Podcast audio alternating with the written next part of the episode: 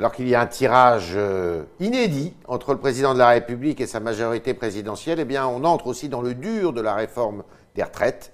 Tout cela à quelques semaines des municipales. Et c'est avec Boris Vallot que nous sommes ce matin, qui est député PS des Landes et qui est également porte-parole de ce même parti.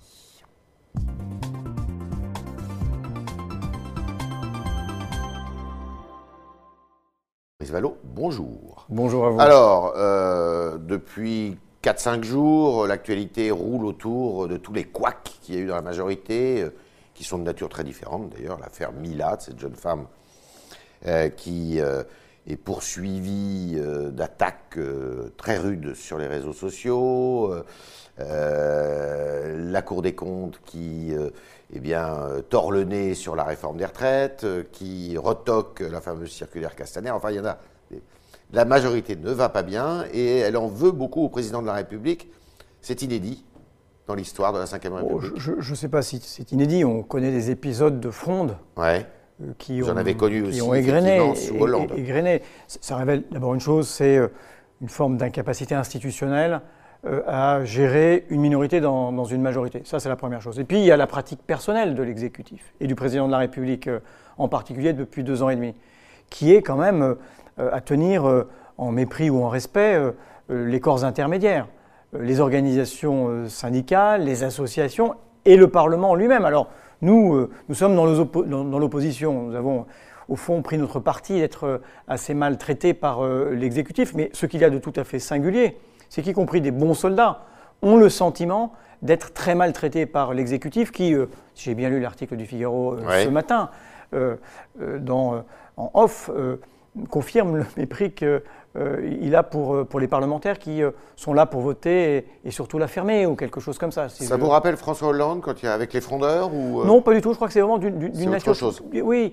euh, il y a quand même dans, dans l'exécutif et, et, le président de la République en particulier une, une forme de, de morgue, quelque chose de- d'un peu d'autant et, et- et- Mhm. et désinvolte. Voilà. Et ça, je, je crois que c'est assez singulier, assez nouveau. Vous mettez ça sur le compte de quoi? Sur le compte de l'amateurisme, d'une impréparation Parce que ça a beaucoup bougé aussi sur la réforme des retraites, tout le monde n'est pas d'accord. Écoutez, moi, Euh, je considère l'état du pays. Alors, c'est un gouvernement qui est très habile à essayer de chercher les responsabilités, moins habile à assumer ses responsabilités. Ouais. Et quand je regarde l'état du pays, euh, vous avez cité quelques, quelques exemples, mais enfin, la situation de l'hôpital avec euh, euh, les praticiens hospitaliers qui démissionnent d'un certain nombre de leurs responsabilités administratives, quand même quelque chose d'inquiétant euh, et, et de Alors que des singulier. plans ont été euh, présentés par euh, Madame Oui, mais qui, qui- qui sont euh, euh, sans doute pleins de bons sentiments, euh, mais qui sont insuffisants et qui, pour beaucoup de leurs mesures, mettront du temps à s'appliquer. C'est pour ça que nous avions proposé, nous, conscients que le problème était ancien et que, au fond, euh, euh, les responsabilités étaient euh, partagées de longue date, il y avait la possibilité de prendre des mesures d'urgence Ouais. et d'ensuite de desserrer les taux. fait. Ça, a été un- très insuffisamment fait Ouais. et c'est euh, euh, vraiment une situation d'hôpital qui est extrêmement préoccupante. Je regarde euh, la situation en termes euh, d'ordre public. On ne peut pas dire qu'on euh, un ministre de l'Intérieur qui soit euh, vraiment à la hauteur de, de sa fonction. Vous avez évoqué la circulaire Castaner. Conseil d'État euh, l'a à nouveau récompensé le gouvernement euh, pour son talent. Euh, L'avis du Conseil d'État sur l'étude d'impact, sur les retraites, vraiment est un désaveu cinglant pour le, pour le gouvernement. Donc le sentiment d'amateurisme, il est euh, en effet euh, euh, très, très, très fort. Et vous Euh, il est assez oui. inquiétant. Il est, Il inquiétant. est assez inquiétant. Vous êtes inquiet pour l'avenir de ce pays? J'aurais pu évoquer la situation de, de, de l'éducation nationale. Vous avez vu la façon dont euh, se passe la mise en œuvre de la réforme euh, du bac, en dépit euh, des alertes répétées euh, des professeurs, des organisations euh, syndicales. On voit un ministre qui est plus habile à défaire qu'à faire. Bon, donc oui, il y, a- il y a un sentiment euh, aujourd'hui d'inquiétude euh, qui euh, double en plus le malaise qui était déjà profond dans Vous le diriez qu'il y a un délitement de la majorité là, présidentielle? C'est difficile de le dire. Ce que je peux vous dire, c'est qu'un certain nombre de parlementaires de la majorité, euh, en confidence dans les couloirs, euh, disent leur malaise. Et ils regrettent, par exemple, pour certains d'entre eux qui viennent du Parti Socialiste, d'avoir quitté le PS Écoutez, je ne vais pas jusqu'à me le dire.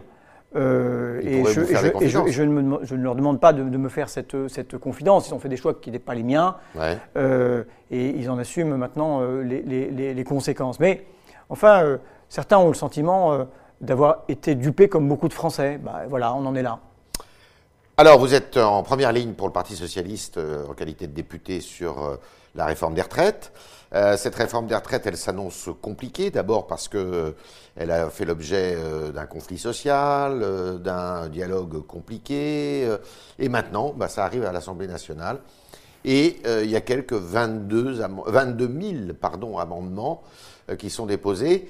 Et chacun se dit, mais qu'est-ce que c'est que cette obstruction systématique avec beaucoup d'amendements qui viennent du même parti, la, France insoumise, et qui se ressemblent comme deux gouttes d'eau les uns les autres. Et vous vous dites, bah, finalement, que l'Assemblée nationale s'accorde du délai, que ça me rassure plutôt sur l'état de la démocratie. Moi, je, crois à la nécessité de la vitalité euh, démocratique. Mais ça ne donne pas une mauvaise image. Mais ce qui, donne, ce qui donne une mauvaise image, ce qui donne une mauvaise image, c'est que euh, après près de trois ans de travail du gouvernement et de l'ensemble des administrations de l'État, après deux ans de prétendue euh, concertation avec les organisations syndicales, on laisse euh, quatre jours euh, aux députés, avant l'audition du ministre, pour prendre connaissance de 1500 pages, entre l'étude d'impact et le projet de loi, de, textes d'une très très grande technicité et dont la lecture révèle toute l'indigence euh, toute l'insuffisance. L'étude d'impact, le Conseil d'État l'a dit, beaucoup euh, d'observateurs avertis qui s'y sont plongés depuis lors le disent aussi. Elle est euh, insuffisante, elle est partielle, elle est partiale, elle est lacunaire. Les études de cas sont tronquées, pour ne pas dire truquées.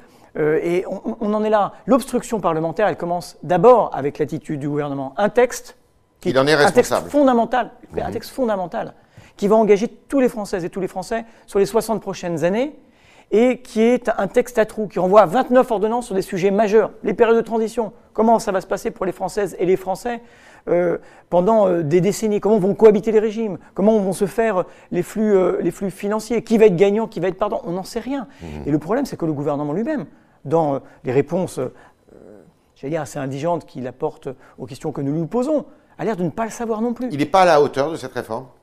Ah, il est totalement dépassé par sa créature. Mhm. Il est totalement dépassé par sa créature. Vous étiez plutôt pour, vous, sur le plan euh, systémique de cette réforme? Moi, je vais vous dire, quand euh, on dit, écoutez, voilà, ça va être une réforme qui sera plus lisible, plus juste, plus redistributive, bah, euh, écoutez, tout le monde regarde. Tout le monde regarde. Mais en termes de lisibilité, le gouvernement est lui-même incapable, à part les grandes formules des éléments de langage, de donner le détail de, de sa réforme. sur la question de la justice, quand je vois que les plus hauts revenus vont être dispensés euh, de cotisations au-delà de 10 000 euros euh, par mois, mhm. quand je vois que l'essentiel euh, des retraités, 30% des pensionnés et 40% des femmes pensionnées seront dans le minimum contributif, c'est-à-dire dans, ces 85% de SMIC. Je me dis, que c'est un véritable progrès? Quand je regarde le sort réservé aux carrières longues, à la pénibilité, je me dis, on n'y est pas et on nous a vendu un monde imaginaire que, la réalité objective ne vient pas euh, confirmer. Emmanuel Macron joue son quinquennat sur cette réforme? Mais il joue surtout euh, l'avenir euh, de notre système de retraite et de beaucoup de Françaises et de Français. C'est là que c'est, que c'est irresponsable et coupable. Moi, je crois, je, je lis franchement, je crois sur un certain nombre de sujets à la possibilité, même parfois à la nécessité de grands compromis républicains. Mais le problème de cette majorité, de cette formation politique, qui, qui est sans histoire, qui a l'impression, parce qu'elle n'est au monde, que le monde n'est avec elle, c'est qu'elle ébranle de grands compromis républicains qui ont survécu aux alternances sans même en avoir conscience. Si le gouvernement recourt à l'article 49.3 qui consiste eh à adopter euh, des articles sans, euh, sans vote du Parlement euh, et de l'Assemblée nationale, est-ce que vous pourriez vous associer à des motions de censure ici ou là qui eh bien, fleuriraient contre, justement, pour contre le gouvernement Oui, bien sûr, très certainement. y compris de la France insoumise Mais y, compris de la France insoumise, euh, parce que euh, moi, je ne suis pas pour la démocratie expéditive. Vous voyez, on est en procédure accélérée dans l'examen de ce texte. Mmh. Quel, besoin y a-t-il d'imposer ce, rythme euh, à l'Assemblée nationale? Rien ne le justifie, ni la situation financière de notre système de retraite, ni les délais d'entrée en vigueur de cette, de cette réforme. Donc moi, je vais vous dire, ce pays, aujourd'hui, il est pathologiquement malade d'une atonie du débat démocratique. D'accord. Est-ce que euh, vous pensez que le Premier ministre avait dit que ça sera voté dans le courant de l'été? Vous croyez que c'est possible? Écoutez, moi, je, n'en sais rien. Le gouvernement a, comme vous l'avez souligné, à sa disposition un certain nombre d'outils euh, qui lui permettent, en effet, euh, d'accélérer. Est-ce que ce sera. Est-ce que. Je veux dire, on n'est pas dans une course de vitesse, pas une épreuve sportive qu'on est en train de passer. Voilà, on va engager l'avenir de notre système de retraite pour 60 ans. Alors, je disais que tout ça se fait sur fond et même dans l'actualité en première ligne des élections municipales. Est-ce que les élections municipales, précisément, c'est pas une occasion pour le Parti socialiste eh bien, de se refaire une santé? Parce que vous avez encore quand même quelques, même si les municipales de 2014 ont été rudes, eh bien, pour vous, euh, quelques euh, grandes villes et euh, une présence, un ancrage local qui est quand même plus fort justement que la, que la majorité présidentielle. Mais vous avez raison de dire que le Parti socialiste est très implanté dans les territoires et qu'il dirige aussi euh, aujourd'hui euh, de nombreuses villes. Et mmh. c'est pour euh, cette élection municipale, c'est aussi l'occasion de dire aux Françaises et aux Français, dans leur vie quotidienne, qu'un certain nombre de maires, souvent des, femmes, mmh. ont été pionnières s'agissant de la politique sociale, s'agissant de la transition écologique, s'agissant des modes de transport doux, s'agissant de l'accès à la politique culturelle, à la politique sportive. Euh, et je crois que, euh, en effet, euh, c'est pour le Parti socialiste la démonstration qu'on peut changer la vie des gens au quotidien. On peut changer la vie des gens au quotidien. Est-ce que vous n'avez pas réussi quand même, néanmoins, dans ce cadre-là, à faire l'union des gauches? On a réussi à certains endroits à le faire, à d'autres endroits non. On peut, on peut le regretter, mais je crois qu'après les municipales, nous serons face à une exigence qui est celle de beaucoup de Français de nous entendre pour que les Français n'aient pas euh, cette espèce d'étau, pour pas dire de mâchoire, avec d'un côté euh, les libéraux et de l'autre les nationalistes. Il faut une troisième voie? Il faut une alternative, une alternative sociale et écologique. Alors il y a quelqu'un qui entend l'incarner, c'est Ségolène Royal, qui revient sur le devant de la scène et qui eh bien, dit 2022, moi, ça peut être un objectif pour moi. Est-ce que vous seriez derrière elle si elle se déclare? Vraiment, moi d'abord, je, je, ne Elle n'est plus au Parti Socialiste. Elle n'est plus au Parti Socialiste. Euh, j'entends euh, ces, déclarations, ce sont aujourd'hui euh, les siennes, je crois, et Olivier Faure l'a dit. beaucoup de gens sont susceptibles de s'agiter sur le mmh. banc de touche, mais à un moment donné, pour rentrer sur le terrain, il faudra avoir un seul joueur. Voilà. Est-ce que vous approuvez ce qu'elle a dit sur l'affaire Mila en disant que ce sont des propos qui ne sont pas très responsables? De toute manière, ce sont les, propos d'une jeune femme. Écoutez, moi, je reste sur les principes, sur les principes républicains. On a le droit de critiquer les religions, toutes les religions, et on a le droit de critiquer le fait de critiquer les religions. Et voilà. Et je pense que sur les principes, il faut rester ferme. Et aujourd'hui, euh, cette jeune fille qui a 16 ans, euh, sa sécurité doit pouvoir être, de mort. Qui doit être, sa sécurité doit pouvoir être assurée. Et je lui souhaite que euh, de reprendre vite une scolarité normale. Donc vous êtes derrière elle, enfin vous la soutenez et vous trouvez je ça. Je soutiens la liberté de critiquer les religions. Je soutiens la liberté de critiquer la critique des religions. Et je dis que, euh, en revanche, il y a la loi qui interdit euh, les appels à la haine et qui interdit aussi les menaces de mort. D'accord. Euh, et les propos de Mme Belloubet, qui dans un premier temps semblait restaurer ou réhabiliter le délit de blasphème, c'est. J'ai compris qu'elle avait convenu elle-même qu'elle avait dit une bêtise. Ouais. Eh bien, il faut avouer, est à moitié pardonné. D'accord.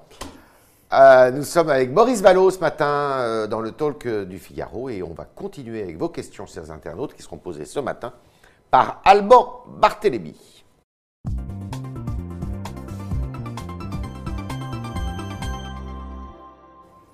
Bonjour Alban. Bonjour Yves et bonjour Boris Vallot. Bonjour. Je commence avec la question d'Aliénor. La réforme des retraites est très défavorable pour les femmes, nous dit-elle. Quelles sont les propositions de la gauche pour rendre la retraite plus égalitaire?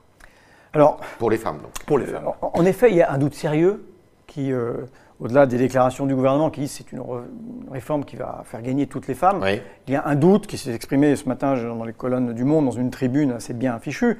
Pourquoi tous les cas, types, qui concernaient des femmes, notamment des mères de famille, ont disparu entre la version initiale d'études d'impact et après? Donc il y a un doute, euh, un doute euh, sérieux. Et d'ailleurs, nous avons fait la démonstration qu'avec l'âge pivot, avec le recul du départ de l'âge de la retraite, eh ben oui, en effet, les femmes seront perdantes. Avec le calcul sur toute la vie, sachant ce que sont les carrières des femmes, des carrières hachées, avec des interruptions, évidemment, elles seront euh, traitées euh, euh, défavorablement. Il y a des sujets qui ont été des sujets de préoccupation aussi. On pense à la question des réversions, où dans le rapport de loi, il est envisagé que les femmes divorcées n'y aient pas droit. Moi, je crois que... Ils sont venus là-dessus. Hein, oui, oui, disons qu'il y a une mission qui est en cours, qui a été confiée à M. Fragonard, qui est un grand spécialiste des droits familiaux et dont on attend les conclusions. Vous voyez, on nous demande de débattre d'un texte sans mmh. en avoir toutes les conclusions. Ce qu'il faut avoir en tête, c'est qu'on se construit la meilleure des pensions dans euh, la meilleure des vies actives. Et donc, il faut un combat acharné sur l'égalité entre les femmes et les hommes. Égalité salariale, égalité dans le déroulement de carrière. Et nous avons une proposition qui est. Ce qui ne relève pas des retraites d'ailleurs, puisque ça doit. Bien sûr, mais il y a un lien patent. Il y a un lien patent, comme avec la question de, la réforme de l'assurance chômage, qui a évidemment des conséquences sur les, les, retraites. Nous, nous proposons par exemple un congé paternité. Ce que, je déteste ce mot, mais il est utilisé comme ça, ce que le risque de maternité, qui ne pèse aujourd'hui que sur les femmes, puisse être partagé. Et que ce ne soit pas euh, le, fondement abject euh, dans les faits euh, de discrimination entre les femmes, entre les femmes et les hommes. Il existe pas ce, congé paternité? Non, non, il a été l'étendre. Hein, il est, il est extrêmement court. Là, nous, nous, souhaitons qu'il soit concomitant avec les femmes et qu'il soit évidemment beaucoup plus, beaucoup important parce que c'est là aussi que se fait l'apprentissage de l'égalité dans, les tâches. Et puis il faut aussi réparer ces carrières injustes. Aujourd'hui, il y a 800 euros de différence entre les hommes et les femmes. Donc là, il y a euh, un certain nombre de mesures. Euh, on pourrait se créer des droits euh, dès la première heure travaillée, tout en gardant le système qui, à partir de 150 heures, permet de valider un trimestre, pour que, en effet, les femmes ont, aient, pardon, des pensions de, de bonne qualité et de bon niveau. Alban. Le PS se disait de gauche et a appliqué une politique de droite. En Marche se dit ni de droite ni de gauche et fait aussi une politique de droite. Quelle est la différence? C'est Claudius 15 qui pose la question et il n'est pas le seul dans notre chat. Je pense que euh, notre internaute fait référence sans doute au CICE et aux mesures qui ont été prises. Et je vous dire, il y a un certain nombre de questions à, se, à, se, poser, ce qu'a été euh, le, le, dernier quinquennat. Puis il faut aussi rappeler ce qui a été fait et dont euh, je m'étonnerais beaucoup que euh, le gouvernement d'Emmanuel Macron euh, le fasse. Il y avait le réalignement de la fiscalité du travail et du capital. Mhm. Il y a eu la restauration de l'impôt sur la fortune. Il y a eu la recréation des postes qui avaient été détruits par M. Blanquer, qui servait le gouvernement de M. Sarkozy à, l'époque, des professeurs. il y a eu l'augmentation du niveau de rémunération des enseignements du premier, du premier degré. Et puis, euh, aujourd'hui, dans le moment où nous sommes, et moi c'est l'exigence que je porte, et c'est la première fois que je suis élu, euh, et je suis élu dans un territoire rural, et vous savez, il y a la pauvreté en milieu rural. Les Landes. Euh, il y a pauvreté en milieu rural, elle est, elle est plus diffuse. Mais je vous assure que quand vous poussez certaines portes, elle est tout, aussi, tout aussi tragique. Eh bien, il faut chaque jour, et moi c'est l'exigence que je pose, se poser deux questions. Pour qui on se bat?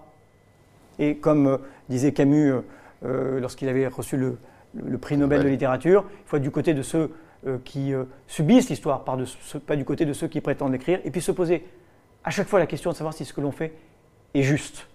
Voilà l'exigence qui est la mienne et c'est ma ligne de conduite. Et la social-démocratie n'est pas morte La social-démocratie, vous voyez, c'est une méthode qui est à, rebours de ce que fait le, gouvernement euh, aujourd'hui.